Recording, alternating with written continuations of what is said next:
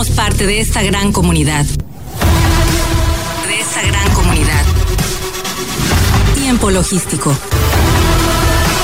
Continuamos.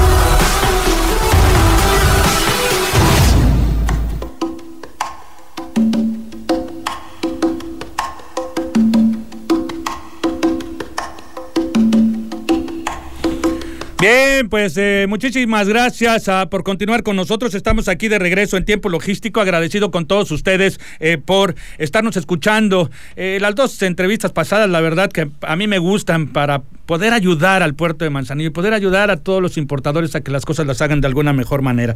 Si usted es algún ejecutivo de alguna empresa, directivo, o quiere participar en este, en este programa, lo puede hacer. si creen que yo no soy un experto en todas las materias, me voy informando con cada uno de todos ellos. Si no, sería un erudito que estuviera tal vez en otro país dando asesorías y cobrando miles de dólares.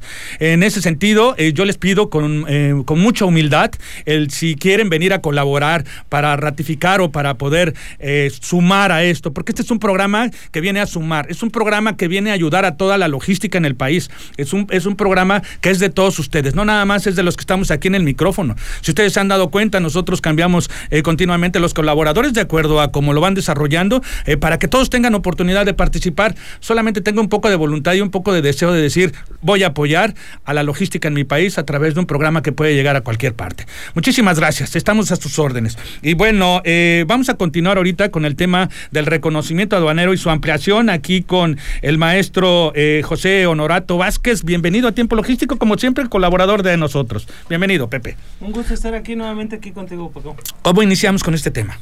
Pues mira, para empezar hay que tomar en cuenta que en materia de comercio exterior eh, la autoridad aduanera tiene varias este, facultades de comprobación y entre ellas se encuentran lo que es el reconocimiento aduanero y la orden de verificación de mercancías en transporte, que hablando de esas facultades pues infieren directamente en lo que es la actividad cuando introduces o exportas las mercancías directamente al país.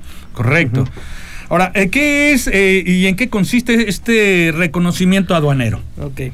Para, ir dándole forma. Eh, mira, el reconocimiento aduanero consiste en el examen físico y documental de las mercancías de importación y exportación y en su, caso, en su caso, cuando es mercancía de difícil identificación, de la toma de muestras para llegarse de elementos que ayuden a precisar la veracidad de lo declarado en la documentación aduanera. Muy bien. De hecho, esta era una definición que estaba claramente establecida en la ley, en la ley pero pues el eh, dicho artículo 44 que era donde venía mencionado pues fue fue derogado. Eh, el reconocimiento aduanero como tal eh, se puede dar derivado de la activación del módulo de selección automatizada, que es el que te va a determinar si precisamente tu mercancía se somete a dicho reconocimiento o si se, se determina de desadonamiento libre, con lo cual tu mercancía puede llegar a ser retirada de, de, la, de la aduana pero también tomar en cuenta y una práctica que se tiene aquí en Manzanillo es en la aduana de Manzanillo es que cuando tu vehículo ya se va retirando de las instalaciones en la última garita le aplican en ocasiones una orden de verificación de mercancías en transporte, que al final viene siendo la misma actividad, ¿no? Es revisar físicamente la mercancía, revisar la documentación y que la misma se encuentre correctamente para poder retirarla de, Correcto. del recinto fiscal. Correcto. Bueno, eh, yo me gustaría preguntarte cuánto tiempo dura eh, eh, este proceso del reconocimiento aduanero. Mira, el reconocimiento aduanero en la práctica debería de ser máximo en un promedio, perdón, de dos a cuatro horas. Además, reiterar que la misma, el mismo procedimiento establece que las mercancías, en caso de que no exista ninguna discrepancia o incidencia con lo declarado en los documentos, se debe deliberar el mismo día en que las mercancías son presentadas en el módulo de selección, automatizada. Por lo cual no debería de extenderse, viéndolo tajantemente, no debería extenderse a 24 horas o un día hábil como tal. Entonces, ¿por qué eh, se puede ampliar el reconocimiento de enero? Si es que comentas que no debería. Ok. ¿Por qué sí? Eh, bueno, en este caso, dentro de las mismas facultades de comprobación que tiene la autoridad aduanera y de acuerdo a los artículos que también ella puede aplicar, existe la opción de ampliar el reconocimiento aduanero, ¿sí?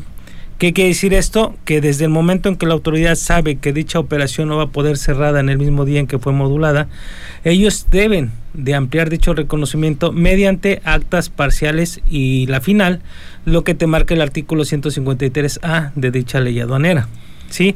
Eh, todo esto se llega a dar a razón de que la misma autoridad, eh, donde ellas mismas eh, señalan que en el reconocimiento aduanero o verificación de mercancías en transporte se puede ampliar cuando la autoridad requiera allegarse de elementos necesarios que sin ser impositivos ni limitativos permitan corroborar la veracidad de la información declarada en el pedimento.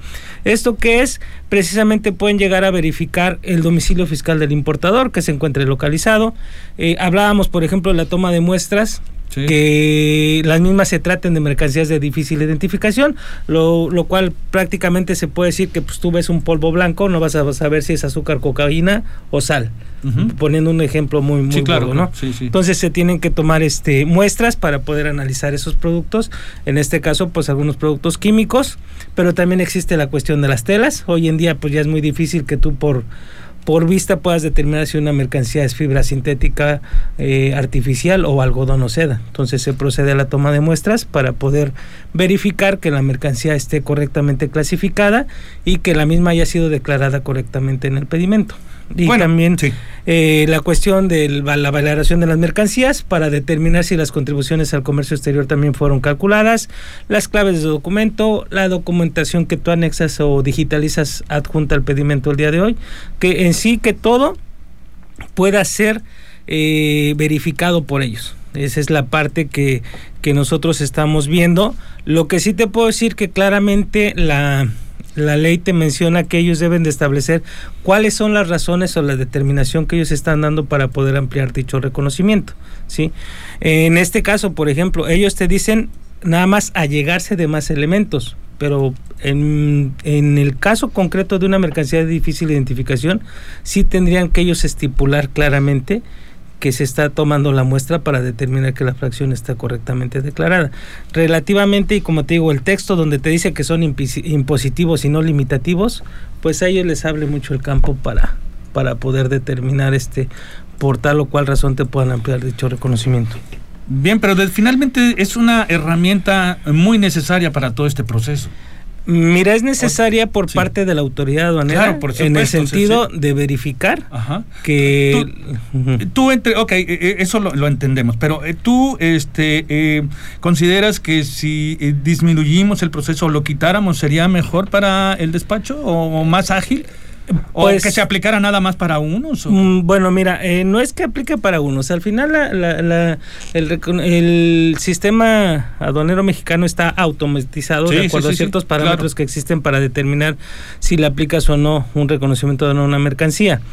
Pero la ampliación del reconocimiento aduanero como tal, si tú me preguntas eso, es que realmente sí te llega a retrasar mucho la operación. Sí, eso, es parte de lo que eh, preguntaba. Eh, pero pues digo, de alguna manera necesario. comentaban este los invitados del bloque anterior esa cuestión de que pues tiene que la autoridad empezar a ver cuáles son los las operaciones y los contribuyentes que sí pueden estar muy reiterativos en estarles aplicando ciertas este, reconocimientos aduaneros o órdenes de verificación y en su momento también aplicar la ampliación del reconocimiento aduanero. Claro, me queda, me queda perfectamente claro que eh, todos tienen que asumar para poder hacer más ágil el puerto. Sobre todo eh, las autoridades tienen que, no, no es que tengan que tener flexibilidad, sino que tienen que tener una objetividad para poder identificar los factores que puedan hacer más ágil el despacho.